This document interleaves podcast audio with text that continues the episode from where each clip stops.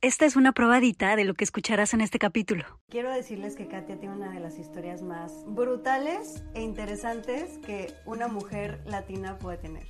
La primera mujer mexicana que viaja al espacio. Cuando crecía, obviamente escuchaba que eso no era para mí, eso no era para una mujer, eso no era para una mexicana, eso no lo vas a poder lograr. Yo no creía que me iban a aceptar, pero tampoco sentía que no tenía probabilidades. La probabilidad es un por ciento. Ah, entonces me estás diciendo que hay oportunidad, un por ciento, pero existe. ¿En qué momento empiezas a lograr todo esto hasta llegar a salir de esta tierra? ¿Cómo fue ese camino? ¿Por cuántos nos te cruzaste? ¿Por cuántos no se puede? ¿Por cuántos estás loca? ¿Por cuántos no es para ti? Al tener 30, 40, 50 años y decir las palabras, es que yo no soy buena en esto y esto no es para mí, esas palabras que tú inventaste cuando tenías 7 años, estás dejando a ese niño de 7 años controlar tu vida. ¿Cuántas ideas y cuántas cosas tenemos en la mente que llegaron a nosotros cuando éramos niños y las dejamos así? A mí nunca me van a detener con eso de que es imposible, porque yo estoy viendo que las personas lo están haciendo. Existe la frase, ¿no? El cielo es el límite. Y yo veía el cielo y decía, ay, qué grande, qué grande se ve todo, qué enorme se ve el planeta, que... Y ahora lo veo y digo, qué chiquito. Sin caos no puede haber cambio, y sin cambio no hay evolución. Juntos exploraremos cómo transformar la incertidumbre, el dolor y la incomodidad en la magia que intuitivamente sabemos que es posible para nuestras vidas. Yo soy Aislinn Derbez y creo que los mejores regalos que puedes darte son espacios para conectarte, sentir y reflexionar. Espero que este sea uno de ellos. Estoy demasiado emocionada porque estoy con Katia. Y quiero decirles que Katia tiene una de las historias más brutales e interesantes que una mujer latina puede tener. La primera mujer mexicana que viaja al espacio, ¿es cierto? Sí, Sí. y además súper chiquita, o sea, es mini. Que les platicaré que eso es muy importante para ir al espacio. ¿Ah, sí? ¿La edad? Sí, la estatura. Cuando crecía, obviamente escuchaba que eso no era para mí. Eso no era para una mujer, eso no era para una mexicana, eso no lo vas a poder lograr, no, no, no, no, no. Que no nada más es acerca de, de mí y de lo que me gusta, sino de la sociedad, ¿no? Porque me dicen, ¿Y cómo es posible que una niña mexicana tenga ese sueño? Y te pones a pensar en, cómo es posible que me estás preguntando de qué tú crees que una mexicana no puede tener ese sueño. Exacto. Pero pues esa es la realidad de nuestra sociedad. Siempre me sentí atraída al espacio, siempre tuve ese amor por la ciencia y la astronomía y la física. Pero siempre cuando, o sea, desde que nací. ¿Es en serio? O sea, ¿en qué momento agarras y te das cuenta y dices, un día voy a estar en el espacio? Y además, para empezar, ¿a qué etapa de tu vida te das cuenta que dices, quiero ser astronauta y quiero estar allá en el espacio? Fuera de esta tierra. Digo, todos en niños tenemos estos sueños guajiros sí. de quiero ser astronauta, quiero ser bombero. Yo quería ser médica, por ejemplo, quería ser doctora, ¿no? Te va cambiando el gusto, pues, ¿no? Sí. Van cambiando como tus prioridades o de repente pues la vida te va guiando hacia otros lados. ¿En qué momento sientes que quieres ser astronauta y cómo se queda ese sueño ahí al grado que se logra? Sí. Explícame eso. Mi segundo nombre es Celeste. Entonces, como que yo siempre he sentido, y no sé, me gusta pensar que mi mamá también lo sintió, como que yo ya iba para eso. Estabas conectada con algo de Sí, no sé, no sé. Es que siempre me preguntan eso de cuándo fue, cuándo, qué viste, qué... Desde chiquita. Pero desde que era niña, y le he preguntado a mi mamá, y me dice, es que tú siempre veías una estrellita así como bebé y así como que querías agarrar, o veías unos planetitos y eso es lo que tú querías, lo que te gustaba. Entonces fui creciendo y ese interés creció conmigo. Pero siempre me encantaba. Entonces yo tenía como unos siete años y mi mamá, ella entendía que yo tenía este amor, así que ella siempre como que ponía de su parte para enseñarme cosas. Me traía libros, me enseñaba películas y una vez fuimos a un museo de aeroespacial. Entonces yo creo que fue ahí cuando me di cuenta de que esto podía ser una carrera Sí. y no nada más algo que te gustaba como que ver.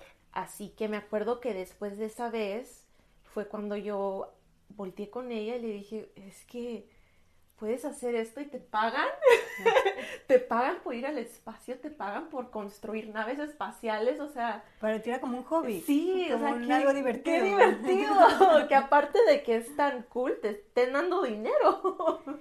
Y, y dime una cosa, o sea, vámonos primero desde hasta adelante, o sea, ya el momento donde estás despegando para irte al espacio y de repente resulta que ya estás en el espacio, ¿qué pasa por tu mente? ¿Qué se siente? ¿Qué pensamientos ocurren? ¿Hay epifanías? ¿Hay cosas? ¿Qué, qué pasa? Para mí fue algo muy interesante ese momento porque nosotros pasamos 30, creo que fueron 34 minutos esperando en la cápsula. Ajá. Así que yo siempre tuve la idea de que yo no quería estar estresada en ese momento. Porque estás esperando, obviamente, pues sí se va a sentir muy fuerte, claro. pero yo no quería tener miedo, yo no quería estar estresada, yo quería llegar al momento en el que dices, la situación ya no está en mí, yo ya no puedo controlar nada, entonces voy a estar aquí, me voy a relajar y pues a ver qué pasa, ¿no? Ujú. ¿Ibas con cuántas personas más? Cinco, éramos seis. Estábamos en Texas y era salir, así literal, del planeta. La cápsula se separa del cohete y te deja en el espacio y luego el cohete regresa y aterriza solo y luego ya eventualmente regresas en, en caída libre. Así que pues todo ese viaje sí es muy pesado por muchas razones. Y O sea, sabías que es un viaje estresante sí, y pesado para tu cuerpo sí, y para tu mente también. Sí, es que eso es lo más importante, que muchas personas entrenan nada más su cuerpo y no entrenan la mente. Y eso es, es lo primero que nosotros hicimos por parte de la organización que, que me seleccionó. Me pusieron a hacer entrenamientos mentales, entrenamientos psicológicos. Y parte de eso era la meditación. Mm. Entonces, junto con la meditación, lo que hacíamos era que yo buscaba una foto de la cápsula. Ujú. Y esto para mí se me hace súper interesante lo que sucedió, porque yo busqué la foto de la cápsula, obviamente no sabía cuál iba a ser mi asiento, pero pues como que ahí me imaginé. Y lo que tenía que hacer era imaginarme en ese momento y estar como que cerrando los ojos, imaginando la cápsula, imaginando ese momento, el conteo, que están aquí las personas hablando, este, tus compañeros están alrededor como que tal vez un poquito ansiosos y te tienes que imaginar todo mientras estás entrando en, en esa meditación para empezar a entrenar tu mente de que cuando estés en esa situación tú te vas a sentir relajada. Esto creo que tiene que ver con, con que cuando algo nos asusta demasiado, nos da demasiado miedo o entramos en shock o en pánico, es porque son eventos inesperados que no hemos nunca hecho antes y que nos toman por sorpresa. Esto es para evitar precisamente Exacto, la sorpresa exacto. y estar un poquito como ya lo he hecho antes Ajá. y entonces ya mi mente sabe hacia dónde voy Sí. y ya no se asusta tanto. Sí, Es para eso. sí, sí, exacto. Y de hecho nunca lo había pensado en esa manera, pero exactamente eso es lo que es. Porque nuestras mentes son memorias. Es- somos una colección de memorias y de experiencias y así es como tu mente sabe qué hacer, cómo reaccionar. Sí, lo que más nos asusta es lo desconocido y la sorpresa, o sea, Sí. porque ahí es donde entramos en pánico, porque pueden pasar cosas espantosas, pero si son, ya es la quinta vez que te pasa la cosa terrible, es como de, ah, bueno, ya me la sé. sí. Ay, otra vez. sí, Pero y entonces, o sea, ¿por qué es tan choqueante? ¿Por qué es tan fuerte? O sea, ¿cuáles son los pasos? ¿Qué pasa? Porque nadie sabemos esto. Tú porque ya Sí. estás acostumbrada, pero una persona que estamos de este lado es así como de, no, o sea, ¿qué se siente? ¿Qué pasa? ¿Por qué es tan choqueante? ¿Por qué es tan fuerte? ¿Se mueve demasiado la nave? ¿Te dan náuseas? O sea, grita la gente, o, o sea, ¿qué, qué- qué pasa? Bueno, este, llegas ya al momento de 10, 9, 8 y llegas al cero. Y yo siempre en mi mente me imaginaba como en las películas de que llegas al cero y ya inmediatamente, ¿no? Pero no, llegas Sí. al cero y pasa ya, a- a- pasas al negativo 1, negativo 2, negativo 3 y ahí sigues. Pero empiezas a oír, eh, porque es una reacción química lo que te está lanzando. Entonces empiezas a escuchar esa reacción química, empiezas a ver como que parece fuego, Ajá. no lo es, pero así como parece una luz anaranjada alrededor que llega hasta arriba, hasta la cápsula, porque eso está sucediendo hasta abajo, Claro. y luego es todo el cohete y luego la cápsula, pero tú en tu ventana puedes ver así todo a tu alrededor, esa Claro. reacción química, y empiezas como que a vibrar. a vibrar. Sí, y luego ya de repente subes, pero no es La verdad, el, el lanzamiento cuando subes no era algo tan, tan pesado. Obviamente sí sientes la fuerza de que te estás subiendo, Sí. pero no se sintió tan mal como te lo imaginas. O sea, ¿qué sientes cuando estás subiendo? Como, Sien- como tú te sientes es como más ir pesado. a Disneylandia y cuando te Casi, suben casi, en no, casi, casi, así se siente, como cuando estás en una montaña rusa Ajá. y sientes que estás pegada al asiento, Ajá. así se siente. Porque en ese momento puedes pesar eh, 2.5 veces más de lo que pesarías normalmente en la Tierra, que sí es bastante, pero no es demasiado como para que digas, no, ni siquiera puedo mover mi brazo, no puedo mover nada. Te sientes Cuando es- pesada, Pero en ese momento que te estás sintiendo pesada, o sea, es cuando está subiendo. subiendo. ¿Y vas subiendo a muchísima velocidad? Sí, o- pero no, no te das cuenta. no te das cuenta. No. Sí es muchísima, pero no sientes así como si fuera así, uh, O sea, no sé, bueno, también parte de eso hay que aclarar que sí, yo ya había entrenado. Entonces, Claro, cuando claro. yo digo que no se sentía así tanto, es porque también, obviamente, para una persona normal puede que sí sea demasiado. ¿Qué es más pesado y más difícil o más fuerte? ¿El entrenamiento o realmente cuando sucede? El entrenamiento, Es mucho más pesado Sí. el entrenamiento. Sí, Ok. muchísimo más. Y más que nada porque no estás acostumbrado. Entonces me acuerdo que cuando empezaba a entrenar, especialmente las fuerzas G, esas son súper pesadas. De regreso llegamos a creo que 5.5. Ahí no puedes mover nada. Eso sí es pesado. No puedes mover absolutamente nada. No puedes ni abrir los ojos. ¿Cómo que de regreso? De caída libre. Ah. Con la cápsula cuando regresamos a la Tierra. ¿Y cómo que regresas a 5.5? ¿Qué te refieres con 5.5? Las fuerzas que tú estás sintiendo son 5.5 Gs.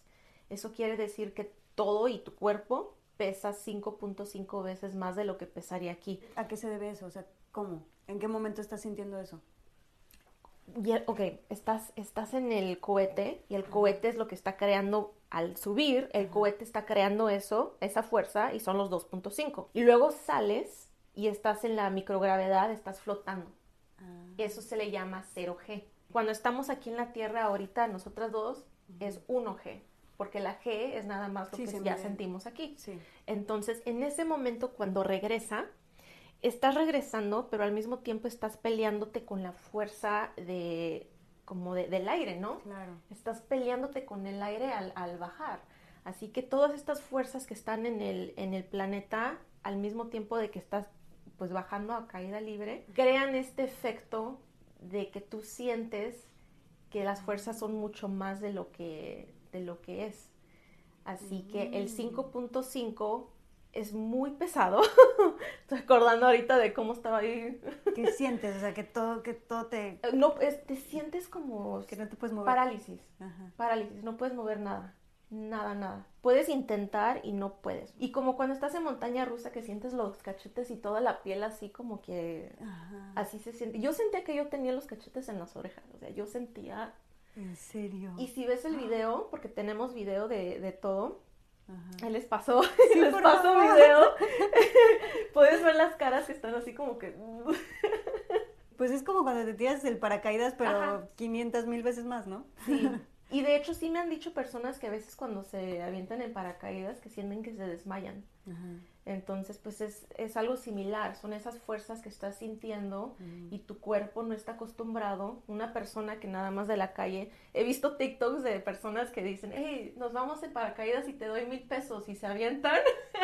Pero es una persona de la calle que, o sea, aparte de que no estaba esperando hacer esto hoy, no estaba preparada mentalmente, Sí, no está preparado su cuerpo. Claro. Entonces, por eso es tan importante prepararte para que no te vayas a desmayar, no vayas a vomitar, porque ahora sucede algo interesante. Porque imagínate, estás en la microgravedad, todo está flotando, vomitas. Pero ahora, ok, está bien, ¿no? Está flotando, no, no te ¿Tu está pegando, pero está bien, ¿no? Está bien. Pero ahora vas a regresar. Y ahora ese vómito no nada más va a caer, pero va a caer y va a pesar 5.5 veces más de lo que pesaría. Entonces te va a caer así como horrible. Claro, como si fuera granizo o hielo. o sea. Sí, entonces hasta para eso nos dicen, si tienes que, ni modo, en tu traje. En tu traje. Ah, wow. Que pues obviamente, y uh, ¿Y si te dan ganas de vomitar o sí, así? ¿Te dan sí. náuseas? ¿Qué es lo que si te, te dan náuseas, para mí no fue lo suficiente como para decir, no, estoy a punto de, pero sí tuve un momento especialmente cuando regresábamos, que son estas fuerzas enormes que estaba acostada y decían, no, no, no, no, no, te está viendo todo México, no te está viendo tu mamá, relájate, respira, respira, no puedes hacer el ridículo. Y yo sentía que yo era la única, pero ya al regresar como que empecé a preguntar y si todos llegamos como... Con ganas de vomitar. Pero, ¿y, ¿y, cuánto dura ese periodo? Así que dices, ya por favor, ya por favor, que se acabe. 30 segundos. O sea, pero son 30 segundos de terror. Sí. Y luego salen los paracaídas y dices, no, ya, ya, ya la hice, ¿no? No, porque salen y luego la cápsula empieza a hacer esto. Ah, y entonces otra vez te empieza a marear durísimo.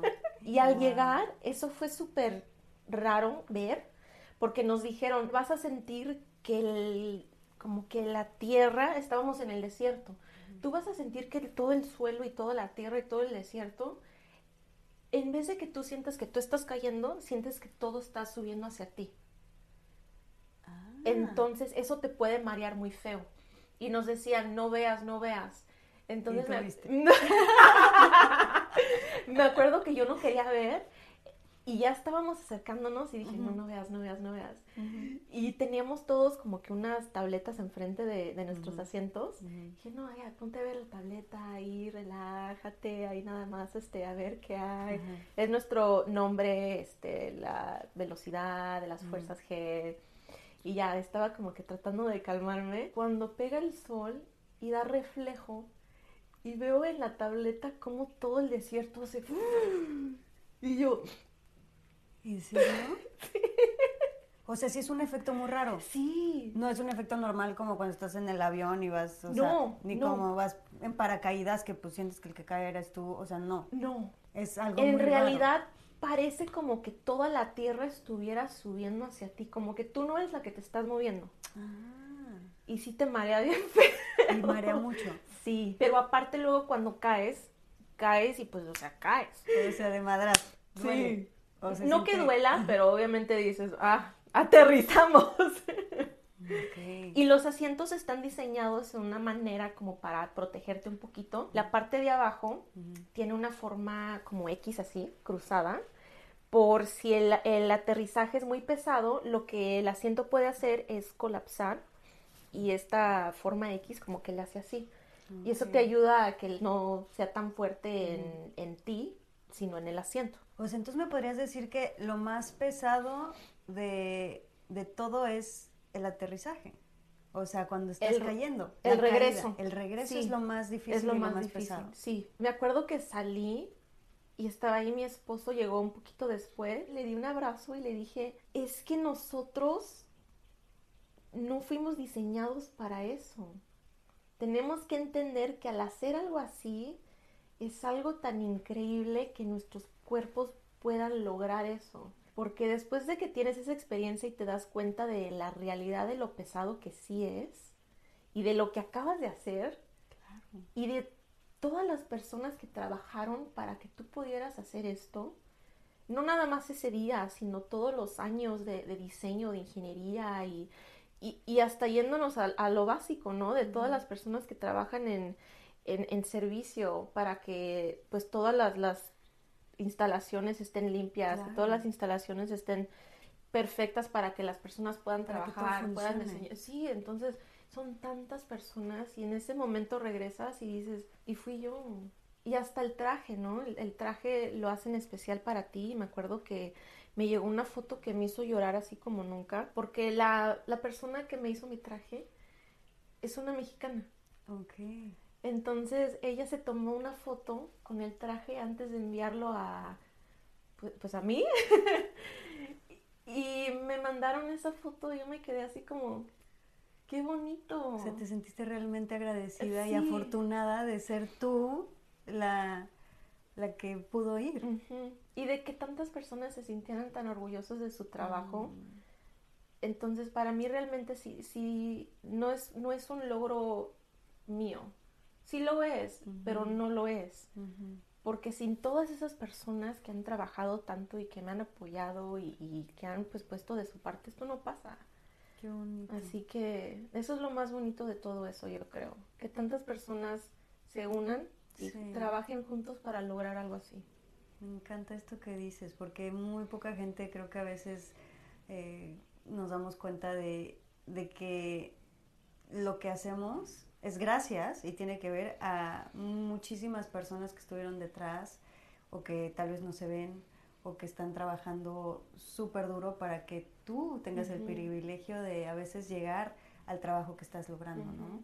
O al nivel que estás llegando. Entonces me encanta que, que lo valores y que, y que lo digas, para que todos también nos demos cuenta de que en todo aplica eso, Sí. en cualquier trabajo aplica eso, y en este sobre todo que es algo tan brutal y tan complejo, tan complicado y tan único y que tan muy pocas personas en este mundo tienen acceso a eso, ¿no? O sea, es nadie. Sí, estaba leyendo que menos de 600 personas han ido al espacio, menos de 600 o menos de 700, pero pues por ahí está el número. Y nos ponemos a pensar en cuántas personas Es- tenemos en el planeta, ¿no? Tenemos Claro. 8 billones, pero no nada más eso, ¿cuántas personas han vivido? Y Te- solamente 600 de la Sí. historia de la humanidad y tú y estás como en una de 75 mujeres, nada más. De esos 600 algo, Wow. el 12% eran mujeres.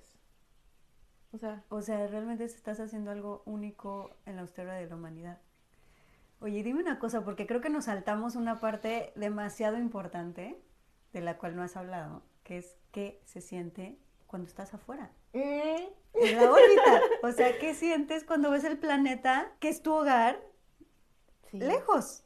O sea, desde afuera. ¿Qué se siente ver el planeta desde afuera? Yo creo que es una experiencia muy diferente para todos porque he platicado con astronautas y exactamente de eso, de qué pensaste, qué sentiste. Y todos dicen algo tan diferente que para mí se me hace tan interesante pensar en que esta experiencia es, es una experiencia muy personal y tiene mucho que ver lo que has vivido tú. Como por ejemplo, para mí, este siempre ha sido mi sueño, pero al mismo tiempo, aunque siempre creí que lo lograría eventualmente, igual pasan las cosas, ¿no? Claro. Eh, yo tenía 18 años cuando ya estaba trabajando con mi mamá para mantener la familia. Eh, mis papás se separaron, mi papá se llevó todo, se quedó la casa, se quedó el carro, se quedó todo el dinero, absolutamente todo. Nos salimos con unas bolsitas de, este, unas fundas, las fundas de, de las almohadas, metíamos ahí lo que pudimos. Rentamos un, un camioncito o una camionetita para llevar los muebles que pudimos y nos fuimos. Y eso es lo único que teníamos. Entonces yo me acuerdo que para mí era muy importante como que ver hacia el espacio, ver hacia la luna, ver hacia las estrellas y sentir que lo que yo estaba viviendo no era tan grande. Mm. Que aunque sen- yo sentía como que era algo tan difícil, algo tan fuerte, que sentía que de aquí ya no íbamos a salir, que no íbamos a poder seguir. Obviamente a mi mamá le pegó una depresión horrible durante este tiempo, así que yo sentía que, aunque ella era mi mamá, yo sen- en ese momento yo me sentía como la mamá de mi mamá y la mamá de mis hermanos. Wow. Y yo me salía y nada más sentaba, me sentaba afuera y nada más veía hacia arriba y decía, ¿ahora qué? Sálvame, ayúdame, a algo, ¿no? O sea, Entonces, Para ti era como una especie de ubicarte, como de mis problemas no son tan grandes comparado, con el universo. Ajá. Sí, entonces me gusta mucho decir que a mí me ayudaba mucho sentir como que pedir ayuda al mismo tiempo, ¿no? Pero al mismo tiempo sentirme ridícula pidiendo ayuda por eso. Mm. cuando las estrellas son tan grandes y las galaxias son tan grandes y tienen sus propios problemas. Así que para mí cuando salí y pude ver el planeta, me acuerdo que yo sentía tanta, tanto amor. Y, y no es que puedas pensar en mucho porque pues acabas de vivir muchísimas cosas y te sientes así la mente en pues, vacía. Pero lo único que yo sentía era amor y decía gracias, gracias, gracias. Como que en ese momento yo pude salir y darle las gracias al espacio por haberme ayudado al no ayudarme. que es algo muy raro, pero pues así lo sentí yo. Y nada más lo podía ver. Es como si estuvieras hipnotizado, que nada más estás, lo estás viendo y estás viendo las nubes así como, como las vemos en la tele, ¿no? Que sale de que te están enseñando, no sé, el clima y ves las nubes así moviéndose y ves las montañas, pero lo más bonito es que no se parece para nada a las imágenes o los videos, para nada. Justo te iba a preguntar si, si se, o sea, si estar desde afuera se ve igual que lo vemos en las, en las fotos y en los videos de la NASA o cosas así. ¿No? obviamente pues hay cosas que sí, ¿no? Obviamente si está redondo, obviamente si es un planeta y si se ve la atmósfera, es un color azul intenso, increíble, y si se ve así en ese sentido, pero lo que es diferente es que este es un objeto real. Cuando vemos fotos todo se ve como, como si estuviera al mismo nivel, no, no puedes distinguir, nosotros entendemos nuestro planeta, ¿no? Entendemos que si vemos el azul, pues es el, es el océano. Si vemos las montañas, pues sabemos que las montañas son altas. Si vemos las nubes, sabemos que las nubes están más arriba. Pero ponte a pensar en un planeta que no conoces, como por ejemplo Júpiter. Cuando vemos las imágenes de Júpiter, tú estás viendo así todos los colores y todo, pero no puedes entender, no logras entender las distancias de lo que estás viendo. Así que si nosotros nos ponemos a pensar en nuestro planeta y imaginamos que no lo conocemos, entonces viendo una foto no logras entender lo que está sucediendo. No solo se ve plano. Sí, pero en el espacio se ve como si fuera como una ventana. Como cuando estás en el avión y puedes ver así pues, por tu ventana. Sí, como muchas perspectivas y muchas profundidades. Eso es lo que ves. Ves así el planeta redondo y ves la atmósfera, pero haz de ¿Qué cuenta tan cerca del planeta? 100 kilómetros. Se lo ves en en grande. En grande. Sí. No, era como que chiquito. No, la bolita no. Para ver así la bolita tienes que estar como, por ejemplo, por ahí de la luna. Sí. Eh, entonces sí se ve así, se ve como así. Pues lo veías cerca, pues, muy cerca. Ajá. Grandote. Sí. Ocupaba todo. Sí. sí, sí. Sí, entonces así se ve, se ve como un, portal. Puedes ver, por ejemplo, porque tienes la atmósfera, pero la ves nada más como la parte más lejana. Porque cuando la parte que está enfrente de ti, obviamente, pues la atmósfera también está ahí, pero no, ya estás viendo a través. Entonces logras ver las nubes que se ven tan raras, porque cuando las vemos de aquí sí se ven así como que esponjositas y se ven así este como algodón, ¿no? Bien bonitas, pero desde allá arriba logras ver todo junto que es lo que no podemos como que ver así a ese nivel aquí porque no tenemos tanta, pues tanta vista de, tanto. Ves aquí las nubes y ves acá otra y ves acá otra, pero de arriba puedes ver que está todo conectado. Yo creo que lo más difícil de entender para muchas personas es lo que sucede después, cuando ya empiezas a pensar en todo lo que viviste y lo que sentiste. Y para mí, algo que fue muy difícil era que la gente me preguntaba, pero ¿qué viste? ¿Qué países viste? ¿Qué estados viste? Y nos ponemos a, pensar en que eso no es real. De que cuando me preguntan, ¿y qué estado viste? Obviamente yo sé que salí de Texas, pero es que no lo ves como en un mapa en tu celular. Mm, pues no existe, eso no existe. Claro. Eso lo inventamos nosotros y al verlo así dices, pero es que ¿por qué? O sea, ¿por qué no puedo ir de aquí para allá sin un pedazo de papel que diga que puedo entrar? ¿Por qué? Si desde acá arriba eso no es real. Exacto. Y eso es lo más raro. Siempre escuchaba astronautas que decían, ah, pues es que yo soy ciudadano de un planeta, no de un país, ¿no? Y es una cosa escucharlo, pero es otra sentir eso, vivir eso, ver lo que viste y regresar y decir, pero pues que ¿por qué no puedo ir para allá? Como que te das cuenta que que todo es la misma cosa y lo absurdo que es que nuestra mente divide todo y categoriza todo y etiqueta todo. Ajá. Y de que es tan natural para nosotros ya. Ajá.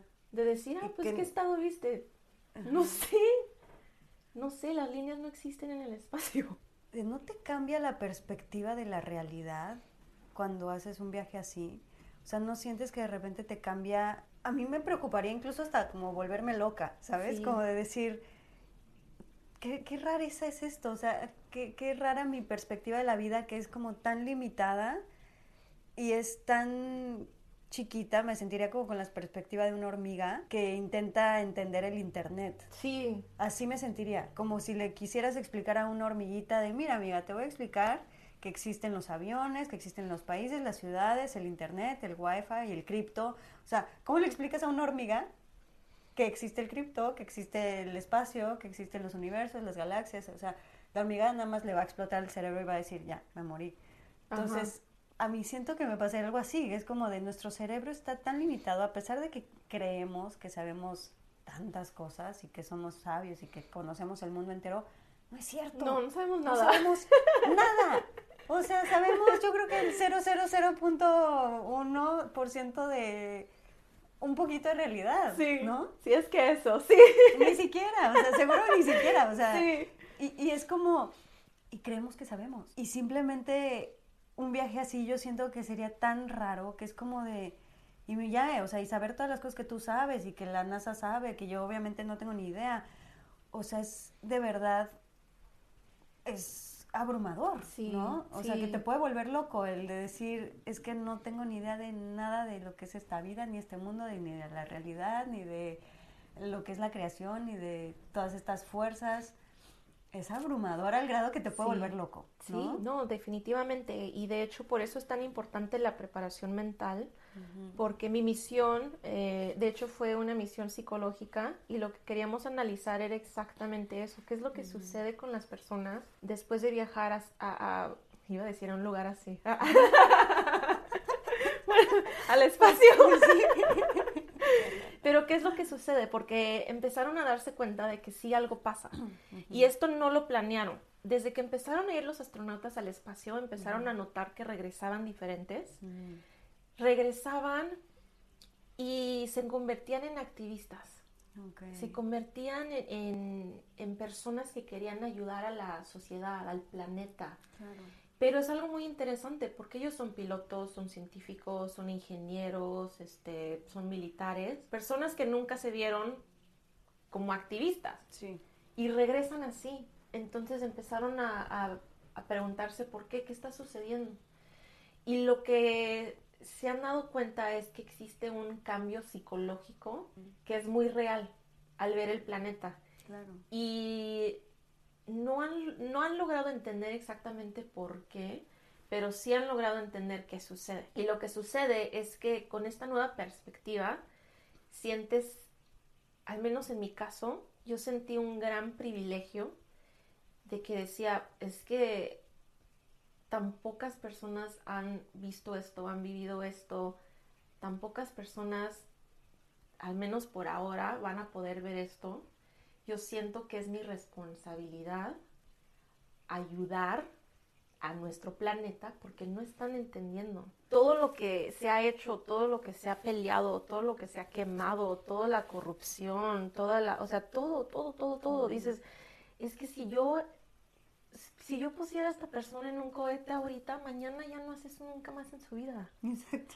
Entonces dices, ¿cómo puedo compartir esto con más personas, al menos a, a mi nivel, a un nivel más pequeño, para ayudarlos a entender que no tenemos que ser así, no tenemos que vivir así? Porque lo que conocemos, lo que vivimos, lo que sabemos es tan poco, como decías. Yo me acuerdo que yo veía el cielo y decía, es que pues existe la frase, ¿no? El cielo es el límite. Y yo veía el cielo y decía, ay, qué grandote, qué grande se ve todo, qué enorme se ve el planeta, que... Y ahora lo veo y digo, qué chiquito, qué chiquita es esta cobijita, porque yo, o sea, salí en cuatro minutos. Exacto. En cuatro minutos y el cielo ya no es lo que, lo que vemos aquí. Wow. Ya no es, ya, no. Ya es el espacio, ya Pues es en el cuatro negro, ya minutos es- estás afuera. Sí.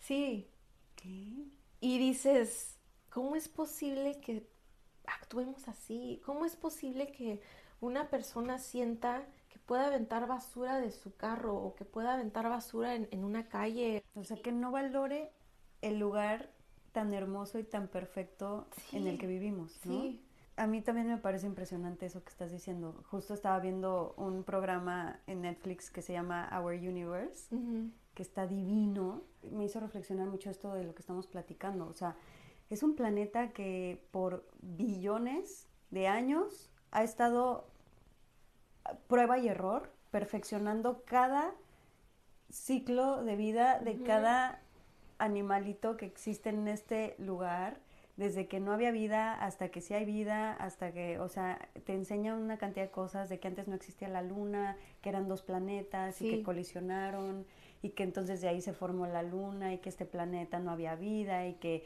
llovió por millones de años y así se formaron los mares. O sea, una cosa impresionante, pero que quiere decir que, o sea, son billones de años de experiencia, de prueba y error de estar como, de la creación, estar como viendo qué funciona, qué no funciona para que todo esté hoy como está hoy. Y que nosotros somos nada más una nada, porque nuestra vida no dura nada. ¿Y qué hacemos con esta vida?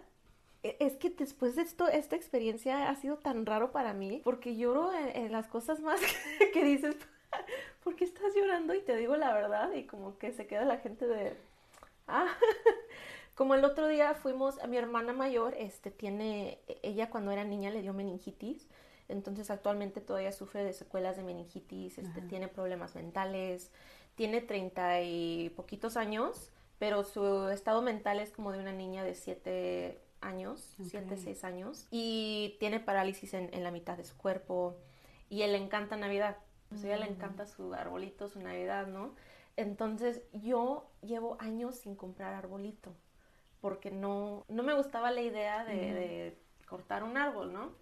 Entonces siempre teníamos, así comprábamos uno que ya estaba en su, o sea, seguía vivo. Y ya lo estábamos creciendo desde chiquito. Y, pero no, pero ella quería su árbol, ¿no? Entonces ahí vamos a comprarle su árbol.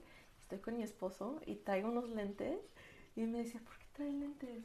Y yo, es que...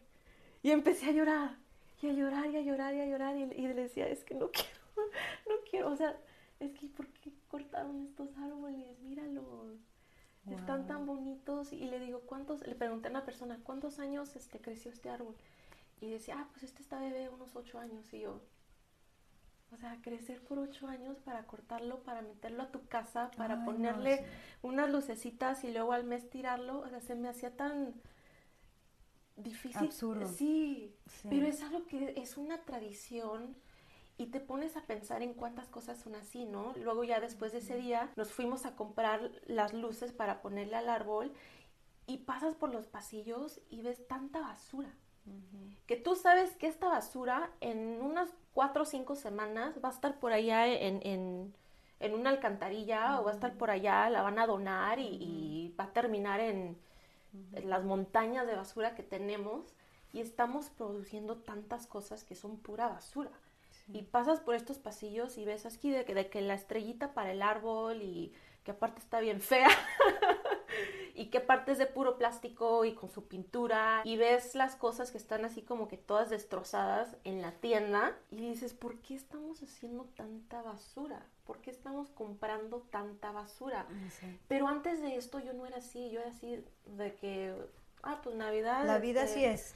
Las tradiciones así son, la gente lo hace desde siempre, entonces nadie se lo cuestiona y nadie se pregunta qué es esto y nadie sabe que, nadie se pregunta qué va a pasar con esto después. Sí.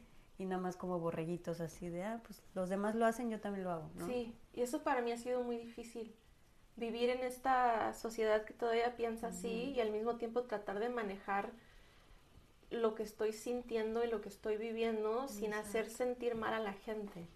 Porque tampoco quiero llegar y decir que, ay, ¿cómo te atreves a cortar ese árbol para meterlo a tu casa? No, eso no, eso no es lo que quiero. No, pero bueno, pueden comprarse un arbolito que pueden reusar, que no tiene que ser natural, que pueden reusar por los próximos 20, 30 años, y ya estuvo. No sé, o sea, como que en una de esas puede haber otras soluciones menos dañinas. Interrumpo este podcast para contarte algo increíble. ¿Ya conoces los cursos que tenemos en la magia del caos? Son una herramienta 100% práctica para ayudarte en tu proceso de crecimiento personal. Es como ir a terapia con los mejores terapeutas del mundo, pero además recibes beneficios únicos como un workbook digital, ejercicios de journaling, meditaciones, respiraciones, sesiones en vivo con el terapeuta y acceso a dinámicas exclusivas. Los puedes consumir en línea a tu ritmo y desde tu casa, en el dispositivo que tú elijas para que puedas empezar a crear la vida que tú te mereces. Visita nuestra página web www.lamagiadelcaos.mx y encuentra la información que necesitas sobre nuestros cursos, retiros, experiencias presenciales, nuevos contenidos y mucho más. No dejes pasar la oportunidad de invertir en ti mismo. No te puedes perder todo lo que tenemos para ti. Me encantaría que entonces ahora me, nos fuéramos un poquito como al pasado. Porque una niña como tú, que se va a vivir eh, de chiquita a Estados Unidos y que tiene estos sueños, ¿en qué momento empiezas a lograr todo esto hasta llegar a salir de esta tierra? ¿Sí me explico? O sea, ¿cómo, ¿cómo fue ese camino? ¿Por cuántos nos te cruzaste? ¿Por cuántos no se puede? ¿Por cuántos estás loca? ¿Por cuántos no es para ti? Esto nada que ver contigo qué piensas que vas a lograr. Y además, ¿cuáles eran tus intereses? Porque me imagino que, o sea, has de ser bastante geniecita. Porque, bueno, la mayoría de nosotros, no sé, yo, yo me identifico mucho como con familia, amigos, que siempre es como de, las matemáticas no son para mí, yo cero que ver con las matemáticas. Me imagino que tú sí eres buena para matemáticas y ese tipo de cosas, porque, sí. o sea, desde chiquita te ha de haber llamado la atención. Yo creo Porque que eres ingeniera. Sí, ¿no? ingeniera electrónica, pero yo creo que ahí también existe algo importante que tenemos que analizar, que es la idea que tienen muchas personas de que, ah, pues yo no soy buena en esto.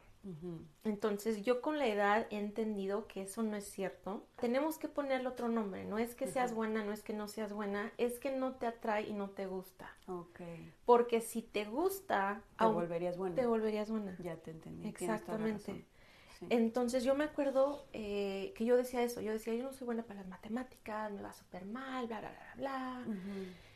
Y luego empecé a poner un poco más de atención, tomé una clase de filosofía y me decía, una vez este, platicaba el, el profesor y decía, imagínense que ustedes son niños y de niños deciden que no quieren hacer esto, que no quieren hacer eso, o deciden que pues alguien les dijo, es que esto no es para ti, no deberías hacerlo, aunque te guste o no, y dices, bueno, te voy a creer, no lo voy a hacer, ¿no? Y luego creces. Y a los 30 años tienes que tomar una decisión de, no sé, voy a seguir esto o no. Y tú a tus 30 años le tienes que pedir a un niño o una niña de 7 años si deberías hacerlo o no. ¿Harías eso? Pues no. Pero dice, eso es lo que están haciendo. Al tener 30, 40, 50 años y decir las palabras, es que yo no soy buena en esto y esto no es para mí, esas palabras que tú inventaste cuando tenías 7 años, estás dejando a ese niño de 7 años controlar tu vida. Ah. Estás dejando a un niño tomar decisiones por un adulto. Y me acuerdo que quedamos así todos así de que es que sí es cierto. Porque cuántas ideas y cuántas cosas tenemos en la mente que llegaron a nosotros cuando éramos niños y las dejamos así. Wow, esto que estás diciendo a mí me parece de los temas, yo creo que más relevantes de la psicología humana y por los cuales nos quedamos atorados Sí. de por vida. Sí, sí, Porque normalmente sí, como que nuestra psique se forma en nuestra infancia. Y de 0 a 12 años, como que se forman todas nuestras ideas y nuestras creencias y nuestro todo. E incluso digo, o sea, durante nuestra juventud, ¿no? Pero, pero todas esas ideas de lo que nos formamos en el pasado, como que las tallamos en piedra Ujú. y pensamos que entonces eso ya no puede cambiar y que así es la vida y Exacto. que así son las cosas y que así soy yo. y que así soy yo y que así pasó, que esa es otra, porque pasan situaciones en la vida que nosotros percibimos de cierta manera, que no significa que esa haya Así sido es. la realidad. Y esa manera como lo percibimos, nos contamos la misma historia y la misma historia y la misma historia y esa historia nunca cambia hasta que somos viejitos. Y de viejitos seguimos pensando que la historia fue como la percibimos a tal edad, en lugar de realmente indagar qué pasó. ¿Qué hice yo? ¿Dónde estuvo mi responsabilidad? Todo eso. Y nada más nos contamos la misma historia inmadura, Exacto. porque cuando vivimos esa historia, de alguna manera estábamos inmaduros. Y esa es la historia que nos seguimos contando por el resto de los años. O sea, que puede ser una total mentira, ¿no? Y es muy Exacto. fuerte el no cuestionarnos nuevamente, espérame, ¿qué tal si esta historia no es como yo me la cuento? Ajá. ¿qué tal si esta creencia ya no es verdad hoy? ¿No? Sí. ¿Qué tal si esta historia de, ah, me, me hizo, me dijo, me, me dejó, me abandonó, me traicionó? ¿Qué tal si no era tan así? ¿Qué hice yo? ¿Qué habría hecho yo también para que esto pasara? Sí. ¿Dónde estaba yo? ¿Dónde está mi responsabilidad? ¿no? Exacto. O sea, ¿qué pasa si, si me atrevo a abrir mi mente a que tal vez hay otro lado de la Ajá. historia y no nada más el que me he contado por todos estos años, ¿no? Así es. Creo que sí es muy importante Sí. cuestionarnos eso. Y lo mismo con esto que dices de, de- del no puedo. O sea, yo efectivamente, como tú dices, yo he crecido toda mi vida hasta el día de hoy pensando que soy la peor para las matemáticas, la peor para los deportes, la peor para ciertas cosas. Y te lo grabas, te lo quedas y lo sigues pensando hasta que te mueres. Y sí es cierto. O sea, ¿qué tal si en una de esas a mí resulta que tal vez no soy buena para ciertos deportes? Algunos. Pero tal vez resulta que soy buenísima en el ping-pong o en el patinaje. O sea, y lo puedo intentar a mi edad, ¿no? Yo me acuerdo que al principio de, de todo esto leía pues los, los comentarios, ¿no? Y algo que me llamaba mucho la atención eran los comentarios de la gente que decía, ah, pues es que ella viene de dinero, ah, pues es que ella siempre fue una super genio, ah, pues es que tiene el privilegio de bla, de bla, bla, bla, bla, bla, bla. Y decía, no, no, no, no, Ninguno. no, no, pero tú te estás Y diciendo aunque eso. hubiera sido cierto, tampoco es justificación. O sea, no, no pueden andar justificándose Sí, con eso. sí. Entonces las personas empiezan a crear como que estas ideas de la gente que sí está logrando, de, ah, pues ellos pudieron porque esto, pero yo no lo tengo, entonces yo no puedo, y entonces ya no me voy a sentir mal de que no intenté, de que no lo logré, porque nunca fue para mí, no, porque yo no tengo esto, esto, esto, esto, y ya. Así que se quitan de esa responsabilidad y la culpa la ponen en otras cosas para no sentir que tuvieron que hacer algo, para no sentir que, no sé. Totalmente. Entonces, que casi siempre recae en el dinero. Yo, yo, Sí. yo he notado muchísimo eso. Siempre como que hay resentimientos. Ah, claro, es porque ella tuvo posibilidades y yo no. Pero luego también e- es lo que dices, porque ¿cuántas personas existen que tienen todo? Que tienen todo el dinero, la oportunidad, este, la, no sé, la- los contactos y no hacen nada. Lo más interesante es que casi siempre el- a- la mayoría de las personas que han hecho cosas impresionantes o que muchas veces más nos inspiran o más admiramos, justo son historias que empiezan de la nada. ¿Y entonces qué pasó contigo? Me tuve que dar cuenta de que yo no podía confiar en, en lo que yo pensaba, en lo que yo sentía. En lo que tu niña herida, Ajá. chiquita, mie- con miedo y con Sí. heridas pensaba de Sí, ti. porque hasta ahora me pongo a pensar y digo, es que ya ves que las mamás siempre dicen, no, pa, pues cuando tengas mi edad me vas a entender y vas a saber lo que, este, lo que es la realidad y que bla, bla, bla. Y decía, sí, sí, sí, sí, sí. Y sí, Claro, Y sí. es cierto. Cuando sus papás les dicen eso es real. Es real. Si nos están viendo los chavitos, cuando los papás dicen cuando tengas hijos a entender. Neta sí. Sí. Y sí dices soy un pendejo. Cuando ya tienes hijos dices no, sí, sí estaba yo muy pendejo. Ajá. Y todos los adolescentes que dicen, ay, claro que no, yo sé más cosas que mi papá y, y es que ellos son de hueva y son aburridísimos y es como de, no, No. no, no, sí tienen razón. O sea, Sí. ¿cómo les explicamos? Eso fue lo más difícil, entender de que todos los días yo tenía que aprender y yo tenía que como reconocer lo que yo había hecho que tal vez no estaba bien.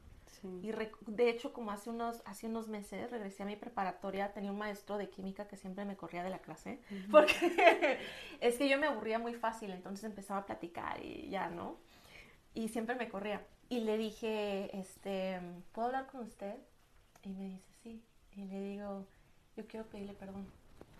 Porque ahora entiendo, en ese momento yo sentía que usted estaba siendo como que muy duro conmigo, muy difícil conmigo, que esta- yo estaba culpando a todas y todos y la situación y nunca a mí misma. Y la realidad es que la culpa sí fue mía y yo quiero decirte perdón. Y empezó a llorar. Oh, Entonces, también tenemos, eh, eh, yo creo que eso es lo que me ayudó mucho a mí, de que he podido entender lo que he hecho, entender lo que hice bien y entender lo que hice mal, cambiar lo que estoy haciendo si no está funcionando. Y también tener mucho cuidado con, con las personas, de que si te lastimé, pues perdóname. Yo entiendo que fui yo, yo entiendo que esto no estuvo bien. Hay que seguir adelante, pero quiero decirte, o sea, aunque hayan pasado 10, 15 años, yo, a mí todavía me ves así como que buscando los correos electrónicos de las personas o buscando de que tienes el número de bla, bla, bla, y yo les mando mensaje de que ya sé que han pasado 10 años, pero esta vez que hice bla, bla, bla, perdóname. Y eso me ayuda mucho a seguir con lo que quiero, a seguir adelante con estas ideas de, de que podemos cambiar, de que no tienes que ser la misma persona por toda tu vida. Y es como si te quitas cadenas, ¿no? Sí. Porque incluso es también bueno para ti, porque, o sea, es, no es como que, ay, soy la Madre Teresa de Calcuta y quiero ir perdonando a la gente. o sea, sí, qué padre, pero también es mucho por ti misma, para quitarte también esos lastres, esas cadenas, esas etiquetas que te pusiste de soy esto, soy lo otro, hice esto, hice lo otro, es como de, pues tal vez ya no, hoy ya no puedo, ya no tengo que ser eso, también me disculpo por esto que hice y lo dejo atrás, ¿no? Como que te quitas esa culpa, quitas ese peso de encima y se me hace algo hermoso esto que estás diciendo. De todas las veces que lo he hecho, siempre contestan como muy agradecidos porque ellos también les había pesado por tanto tiempo. Exacto. Y a veces decimos, no, pues ya fue hace 20 años que... Ya ni se va a acordar. Sí, no. Y es al revés. Y ya. se queda ahí como, y se hace como bola de nieve, exacto. ¿no? Exacto. Entonces, para mí eso sí ha sido muy importante en, todo esto. Y también entender que podemos empezar desde ahora. Si tú quieres hacer algo, ¿por qué te vas a esperar? como por ejemplo este lo que te platicaba. Yo era el año 2015 estaba en la universidad y dije yo quiero ser astronauta yo dije a los siete años que iba a ser astronauta. He trabajado para ser astronauta desde esa edad pero yo entiendo que un astronauta tiene una vida muy difícil.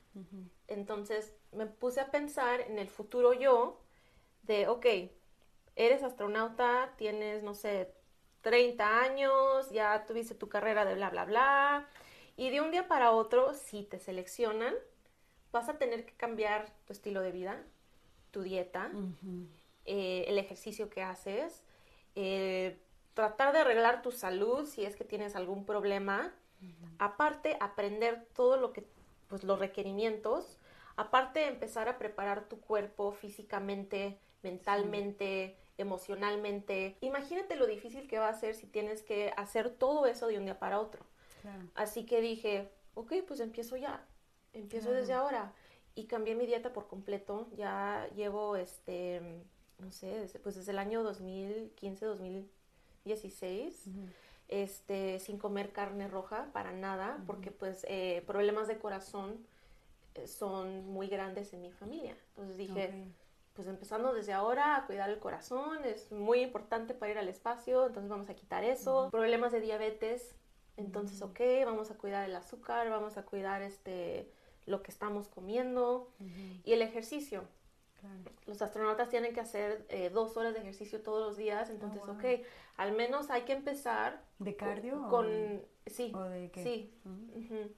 Hay que empezar haciendo ejercicio todos los días. Luego ya podemos este, subirle, subirle, subirle, pero para que de un día para otro no sea tan pesado. Así que yo empecé en ese año con al menos el estilo de vida y luego en el año 2019 empecé con el entrenamiento físico, que sería ya las fuerzas G, la microgravedad, los vuelos en avión que te suben y te dejan caer así te vomitas en todo. ¿Y si vomitabas? Sí, sí. Sí, eso también es importante, ayudar a, pues que se te quite esa náusea en, por estar en los aviones, por estar en situaciones así diferentes en tu cuerpo. Así que desde ese año yo empecé a entrenar y luego apliqué, ya teniendo todo eso. Así que por eso es tan importante la preparación, porque una persona aplica, apliqué entre 7000 personas y seleccionaron al final a cinco finalistas y luego iban a seleccionar a una persona nada más. ¿Cuánto tiempo te preparaste antes de aplicar? Eh, un año. Un año. ¿Y aplicaste? Sí. ¿Y qué pasó? Luego pasaron tres años. El proceso de la aplicación fueron tres años. ¿Y durante esos tres años te seguiste preparando? Sí, Sin saber. Porque yo, porque yo decía, es que si sucede ahora o sucede después, va a suceder. Entonces yo tengo que seguir. Si no pasa ahorita, pues bueno, al menos para la próxima ya estoy más preparada, ya tengo más. ¿Y qué claridad había en tu mente? ¿Había una sensación de sí me van a aceptar? No. o sentías constantemente el miedo de no lo van a- no me van a aceptar, tal vez esto que estoy haciendo no tiene sentido.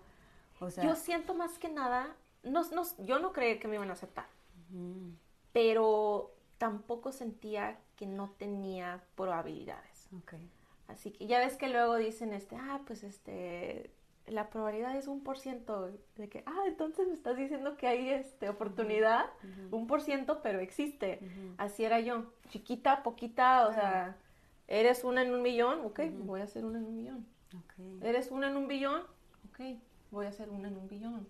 A mí nunca me van a detener con eso de que es imposible, porque yo estoy viendo que las personas lo están haciendo. Claro. Cuando dicen, no, pues es que ser cantante, ser actriz, ser astronauta, ser, este, no sé, emprendedor, tan poquitas personas lo están haciendo. Ok, pero lo están haciendo. Entonces a mí no me vas a convencer de que no voy a poder ser yo cuando estoy viendo que sí existen. Claro. Eso no es una razón por no intentarlo. Entonces, pues yo sentía que lo iba a lograr en este momento con esta misión, no. Sentía y sabía que lo iba a lograr eventualmente, sí. Así que más que nada era nada más como pues, parte del proceso. Pero se ve una confianza fuerte en ti de que ibas hacia eso. Sí, y mucha claridad. Y te lo pregunto porque, porque yo sí tengo esta creencia de que entre más claridad tenemos de lo que queremos y entre más confianza tenemos de que no es imposible y de que no es tan difícil y que sí se puede. Y además, si nos preparamos y caminamos hacia eso y vivimos un poquito como, como la situación como si ya estuviera sucediendo, es muy probable que entonces sí suceda. Y, y lo que me estás contando como que reafirma esto que pienso, ¿no? Sí. Como que requiere de mucha claridad, como tener muy claro lo que quieres y hacia dónde quieres ir, ¿no? sí. Y tener como la confianza de que sí se puede, de que no es imposible, y estar trabajando hacia eso y incluso viviéndolo aunque no esté todavía sucediendo. Exacto. Eso me parece maravilloso. Sí, y eso es algo muy difícil para muchas personas, porque Claro, obviamente, especialmente con sueños así, las reacciones de las personas no van a ser buenas. Que es lo que decíamos, ¿no? De cuántos nos antes del sí. Y pues la verdad es que son todos los nos. Nadie cree en ti hasta que lo haces. Y luego lo haces y luego ya empiezan de que yo siempre supe, yo desde que Ah, íbamos sí. a la escuela, en el kinder, yo supe que tú ibas a ser grande, de que tú me dijiste que yo no iba a hacer nada sí. y te burlaste de mi inglés. Aparte. Sí, sí, sí, sí. Pero bueno, así es la gente, señores. Qué, qué, qué horror. Pero por eso es tan importante esa claridad, porque tantas personas, hasta personas muy cercanas, tal vez familia, tal vez amigos, te van a decir que no puedes. Claro. Y si tú sabes que sí puedes, si tú sabes que sí lo vas a lograr, eso es lo importante, eso es lo que te va a ayudar a seguir adelante.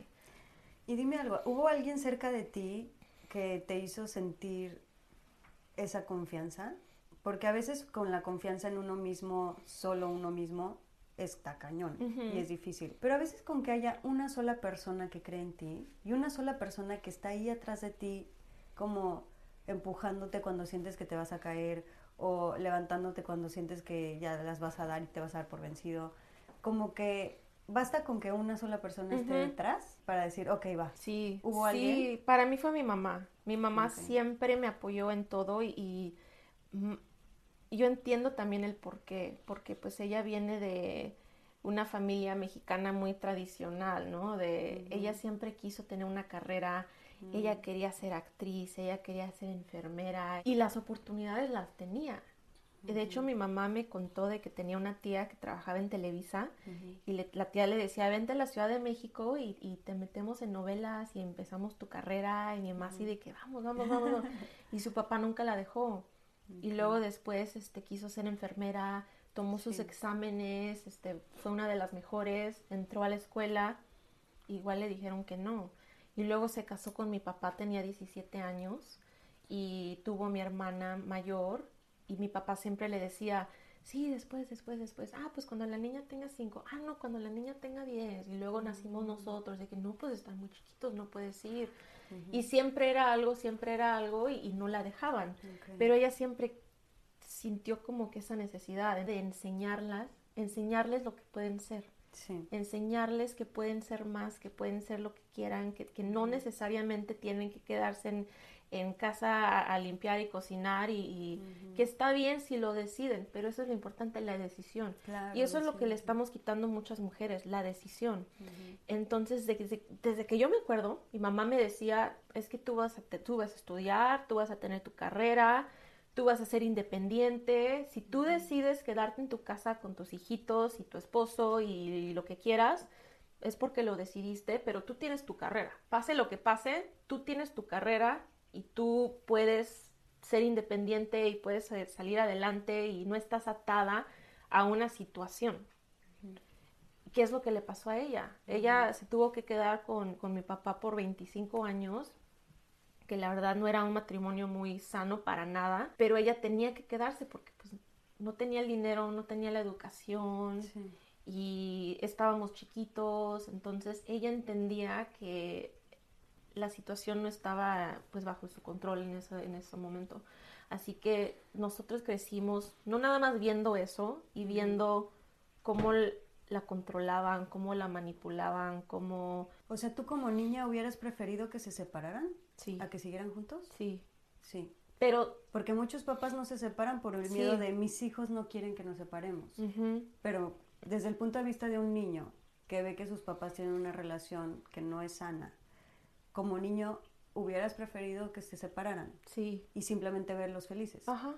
¿No? Porque yo creo que la, muchas personas no ponen muchas cosas en las mentes de los niños. Los niños entienden mucho más de lo que mucha gente piensa. Totalmente. Y aparte lo peor es cuando estás viendo que están peleándose, que están pasando por unos momentos muy difíciles y que pasó bla bla bla y que pasó bla bla bla, pero se enteran de cachitos y no tienen toda la la información porque dicen, no, pues es un niño, no, no lo voy a platicar de que esto pasó y esto pasó y esto pasó. Entonces, están sufriendo más porque no entienden, pero sí entienden que la situación no es, no está bien. Así que, no, claro que sí, definitivamente yo, yo creo que todo hubiera sido mucho mejor si ya desde un principio se hubieran separado. hubieran separado, sí. Pero pues no sucedió, entonces tuve que crecer con eso de que para mí hasta ahora es muy difícil estar como este con un novio o con mi esposo y, decir yo creo en ti, yo creo de que todo está bien y que bla bla, no, o sea, yo tengo mi y le digo de que pase lo que pase yo voy a estar bien. Pase lo que pase, Contigo o sin ti. Sí, o sea, yo tengo mi casa, yo tengo mi cuenta de banco, yo tengo mi bla, bla, bla, bla, porque creces con eso y, y no puedes salirte de ahí. Y qué bonito que puedas eh, estar en una relación con, con, la tranquilidad y la independencia de decir, me puedo salir cuando quiera. Sí. Y estoy contigo porque quiero, no porque necesito. Exacto. Y creo que, como tú dices, un niño siempre va a ser más feliz teniendo a sus papás separados pero felices que juntos pero hechos un cagadero. Nosotros tuvimos que llegar al momento en el que me acuerdo que yo llegué con mi mamá un día y le dije, ya, tengo 18 años, estoy a punto de graduarme de la preparatoria, tengo mi trabajo en Mentanos, yo sé que no es mucho, pero vamos ya. Yo sé que tú estabas nada más esperando el momento en el que tú sintieras que, que ya puedes irte y que nos vamos contigo no puede usarnos o usar algo en tu contra. Entonces, tenemos lo mínimo, vámonos. Y pues obviamente fue muy difícil, pero al mismo tiempo mi mamá siempre ha sido la persona que siempre me ha apoyado en absolutamente todo. O sea, hasta ahora. O sea, tú la ves en, todas mis presentaciones, en todo todas mis pláticas, en todo, en todo, en todo, en todo esta entrevista la va a ver mi mamá en cuanto salga. Hola mamá de Katia. Entonces, cuando creces con una, cuando creces así, de que estás viendo lo que está sucediendo con esta relación y el por qué. Y aparte mi mamá aquí está como que impulsándome, apoyándome y diciéndome de que tienes que salir adelante, tienes que salir adelante, pero estoy viendo por qué, estoy viendo que es porque yo no quiero eso. Exacto.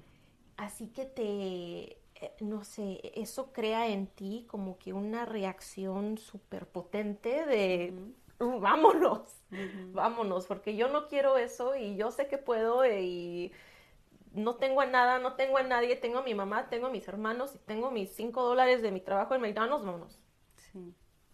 Porque tengo que, porque no hay de otra. no quiero repetir la historia. Hoy, a Katia, ¿qué es lo que más quiere hoy en día, en el presente? ¿Y qué es lo que más le da miedo? A mí me da mucho miedo fracasar, pero no fracasar como en, en, cosas chiquitas, como tener una meta en grande y llegar al punto en el que dices, pues es que ya no, de aquí ya no puedo seguir, ya no voy a poder. Y más que nada como la idea de ser mediocre. Es muy difícil para mí. Y todo esto viene pues de mi infancia, porque cuando yo era niña yo estudiaba con mi papá y si me sacaba una cosa mal en la tarea, me borraba todo, todo, todo, me daba otra hoja y, yo tenía que hacerlo desde el principio. Así que pues de ahí viene esa necesidad de... De superarte. Sí, nunca me he dejado a mí misma. Sí he llegado al punto en el que digo, ya, ya, de aquí ya no puedo y ya no voy a seguir y voy a hacer otra cosa, pero nunca, nunca lo hice. Mm. Nada más llegaba a ese punto y, seguía. Entonces, como que sentir que tal vez existe ese punto en el que ya no puedo subir más, para mí es muy difícil, pero también he tenido que entender pues que tengo que trabajar en eso, de que eso no eso no me va a ayudar a ser feliz. Mm. Siempre tener ese estrés de, de qué sigue, qué puedo hacer, qué más, ¿no? ¿Cómo me supero ahora? Especialmente cuando haces algo tan grande que dices, pues, ¿cómo superas eso? Pero fíjate que no sé si estoy tan de acuerdo con que eso no te va a hacer feliz, porque sí, claro que hay una parte de la felicidad que tiene que ver con estar tranquilos y en paz y en el no hacer nada, claro, pero también es parte de la naturaleza humana y de nuestra salud psicológica y mental esa constante tensión entre lo que hoy somos y lo que queremos ser. Entonces siempre vamos a estar insatisfechos. Y esa es parte de, lo, de la belleza humana y es parte de la naturaleza y es parte de la felicidad y de lo que nos mantiene en el movimiento y en el cambio y en la adaptación.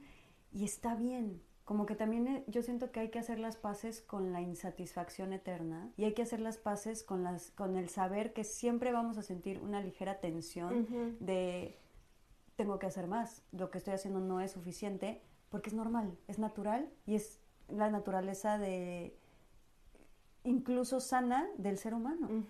Porque es lo que nos permite siempre aspirar a más y siempre estar caminando hacia más y está bien. Últimamente siento que hay mucha gente peleándose con eso y diciendo, ah, tendría que estar satisfecha y en paz y no hacer nada y estar bien. Y nunca va a pasar. Y es que yo siento que no puedo estar en paz no haciendo nada. Eso para mí no es paz. No, porque nuestra naturaleza es creativa. O sea, creo que solamente una persona realmente deprimida estaría en paz así como de lo único que quiero es ver la tele y comer palomitas. Qué paz. Y quedarme así por meses es porque estás deprimido, no es que seas feliz. o sea, yo siento que aunque yo me, aunque yo me retirara de todo y me fuera a vivir al campo, que me encantaría, terminaría construyendo cosas en el campo y haciendo una escuela y enseñándole a los niños y viendo que, que, o sea, cómo ser mejor educación en la selva. O sea, igual, no, totalmente. Terminaría siendo como acomodando todos los jarritos de, las, de los vecinos, o sea, diciéndole, no, tu casa está muy desacomodada, déjame acomodártela. Encontraría hasta trabajo en eso, ¿saben? O sea, como que, como que siento que, que es naturaleza humana y está bien. El, problema es, el punto es, ¿desde dónde vives esa tensión? La tensión y la insatisfacción siempre va a estar, pero la vives desde un lugar de angustia y de me quiero saltar todos los pasos y llegar a la meta y ya, por favor, o la vives desde el que, divertido el proceso. Sí, sí, sí, sí. Esa es la única diferencia que siento. No, definitivamente.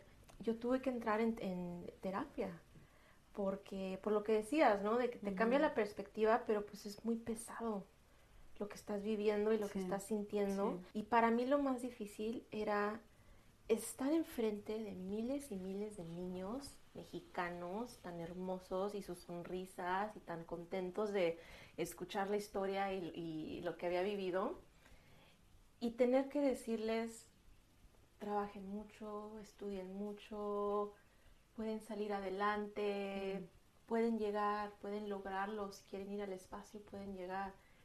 Y decía, obviamente no les voy a decir que no pueden, ¿no? O sea, eso no se lo dice a un niño pero en mi mente decía, ¿pero pueden? Si nos ponemos a analizar lo que está sucediendo en México con la educación, con la ciencia, con el apoyo tecnológico y más que nada con la Agencia Espacial Mexicana, te puedo decir que pueden.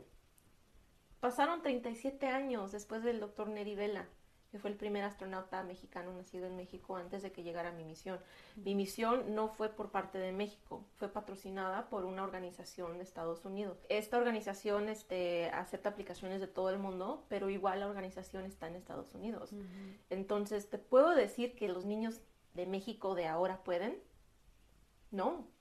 Wow. Y para mí fue tan difícil eso, de que yo no quiero, eh, y no es que les esté mintiendo, porque yo realmente sí creo que cuando alguien quiere, pues como que encuentra la manera, ¿no? Se va a otro país o se va a, Europa y, busca la manera y encuentra y como lo que te da impotencia que no sea sencillo para ellos. Pues. Sí, sí.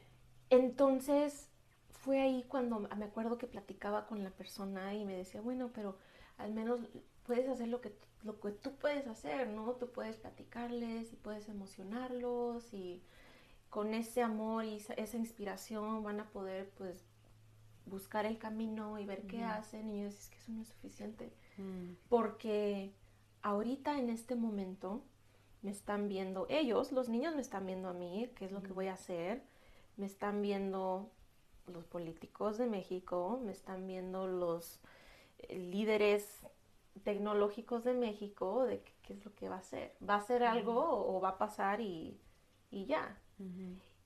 Y antes de todo esto, mi plan siempre fue regresar. De hecho, yo quiero llegar a la luna.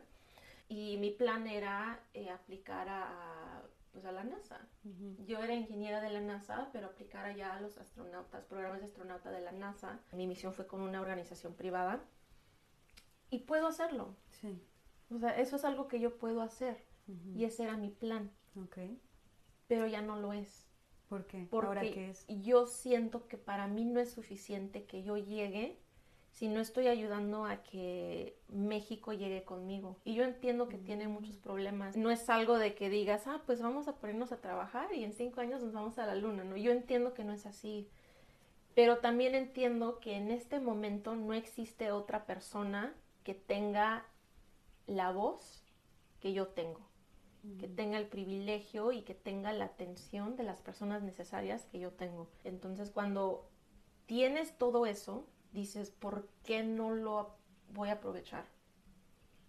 Así que por eso decidí que mm, mi próxima misión al espacio va a ser con México, una misión mexicana ya sea a las estaciones eh, espaciales o ya sea a la Luna, pero mi meta es llegar con México. Por eso estamos trabajando para hacer unos cambios a la Constitución mexicana, por eso estamos trabajando con la Agencia Espacial Mexicana, por eso estoy creando una fundación en México para apoyar a la industria espacial, a los estudiantes, a los científicos, ingenieros que quieran aportar a la industria mm. espacial en México. Y aquí la meta de todo esto es tener el primer grupo de astronautas mexicanos entrenados en México, eventualmente con cohetes mexicanos, mm. lanzamientos de México. ¿Te imaginan? Me encanta. Ese es el futuro que yo veo para, pues, para nuestro país y allá vamos. Ay, bravo. Me encanta esto que estás diciendo porque se me hace tan inspirador y tan hermoso que, que hay dos caminos. O sea, puede ser exitoso pensando como la mayoría piensa, que es yo quiero ser la única, el único que logre algo y entonces quiero ganarme el reconocimiento y los aplausos y los premios y todo precisamente por ser la única, en mucho tiempo y no quiero que nadie me compita y que nadie más lo haga porque quiero ser único, ¿no? Que eso es mucho el pensamiento Sí. como del Sí lo vemos el que busca el éxito así ambiciosamente y de alguien que tiene mucha ambición. ¿no? Que ese es un camino, pero hay otro camino que a mí me parece mucho más hermoso y más inspirador y más rico y más lleno de vida y, mucho más satisfactorio y con una y que sí es, entra en este, en este ciclo natural de la vida del dar y recibir, que es precisamente yo no tengo por qué ser la única ni el único, sino al contrario. Hay oportunidad para todos y hay momento para todos y todos podemos hacer lo que a mí también me gusta y no quiere decir que sea mi competencia Sí. y no quiere decir que entonces eso me hace menos a mí o menos importante o que entonces yo ya no valgo, sino al revés. Si yo ayudo a otros e inspiro a otros a que también hagan lo mismo que yo, o sea, es mucho más lindo y es mucho más bonito, ¿no crees? Exacto. Y es exactamente lo que tú estás haciendo. Y me parece tan lindo que en lugar de quererte ir por la ambición absoluta de yo, yo, yo, yo, yo, y quiero más y ganarme los premios, y entonces ahora soy la primera que fue a la luna, y ahora esto, y ahora lo otro, y más, y más, y más. Y es nada más, de alguna manera sí creas, claro que la gente te va a admirar, pero también te va a envidiar. Pasa mucho que la gente dice, hay dos tipos de admiración. Te admiran sintiéndose pinches y diciendo, wow, esta mujer, yo nunca voy a poder, Ajá. y soy, ella es de este tamaño y yo soy de este tamaño. O el otro tipo de admiración, que es inspiración de Sí. decir, "Ah, si ella puede, yo también puedo. Exacto. ¿no? Exacto. Sí. ¿Qué inspiración quieres dar? A mí se me hace importantísimo eso. Y a mí me encanta que tú estás dando la otra. La de si ella puede, yo también puedo. Y yo no soy menos que ella. Yo puedo ser igual, la puedo alcanzar, puedo hacer hasta más que ella. Gracias por mostrarme el camino, ¿no? Sí, por eso me bonito. encanta tanto la frase, este, no sé si existe en español, pero en inglés es We stand on the shoulders of giants. Para mí siempre ha sido muy importante porque tenemos que entender que todo lo que somos y lo que hemos hecho es porque estamos parados en todas estas personas que ya lograron todo esto y que lo compartieron. Y es gracias a eso que podemos ser más cada vez, cada año, cada día podemos ser más porque tenemos todo esto que ya, que ya se ha logrado y se ha hecho y, y se ha compartido de que toma, ten, ten. Yo sufrí, yo lloré, yo eh, me dolió mucho todo esto, yo quiero que no te pase a ti, ten. Wow. Pues muchas felicidades Gracias. porque está brutal, brutal tu historia, cómo has construido con todo este pasado que me cuentas y lo que quieres hacer a partir de ahora, que eso me parece todavía más hermoso, porque te pudiste haber ido por el otro camino. ¿no?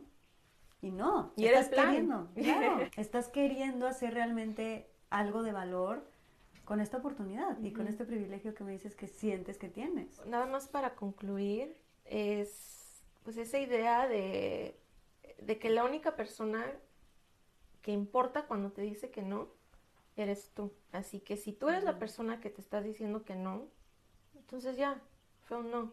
Claro. Si esta persona te dice que no, si esta persona te dice que no, si esta persona te dice que no, no quiere decir que sea no, hasta que tú decidas que es el no. Eso es lo más importante de que tú, tú no puedes decirte que no. Tú no puedes ser esa persona que te rechace a ti mismo. A mí siempre, no sé por qué, pero cada que escucho a alguien que dice, no, pues es que no voy a aplicar o no voy a hacer esto, no, no voy a intentar porque me van a rechazar. Y digo, pero es que eso es algo tan, perdónenme, pero tan estúpido, Ujú. porque al no intentar eh, ya es un no.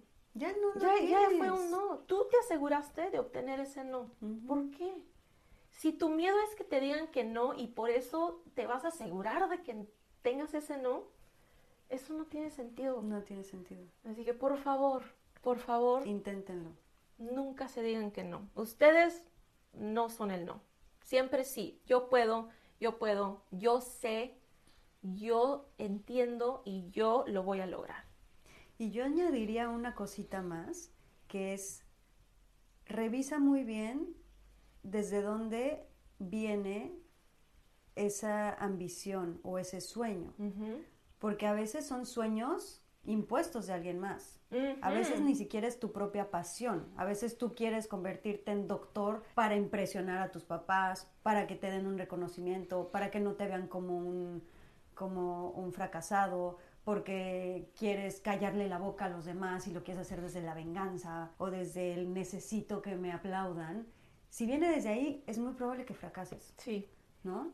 Como que si viene desde esa necesidad urgente de quiero que me reconozcan y me aplaudan para ya no seguir siendo este fracasado que ven mal, mm, no va a funcionar.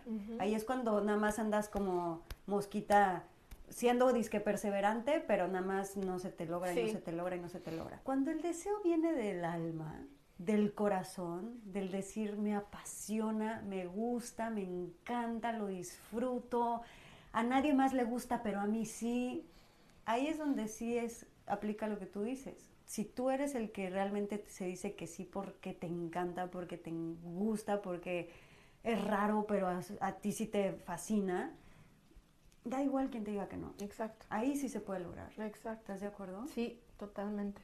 Gracias por escucharnos. Esta mujer es una inspiración, una maravilla y va a seguir haciendo cosas impresionantes, estoy segura. Ojalá que sigamos en contacto para seguir platicando de tus logros y tus aventuras. Nos vamos al lanzamiento de México, Space Max. vamos. Gracias, Katia. Espero que hayas disfrutado este episodio. Además, en nuestra página web lamagiadelcaos.mx puedes encontrar cursos y talleres con los mejores especialistas una tienda en línea, información sobre nuestras próximas experiencias y retiros presenciales, así como material exclusivo solo para ti, que eres parte de nuestra comunidad. Síguenos en todas las redes sociales como La Magia del Caos. Gracias por darte este espacio con nosotros.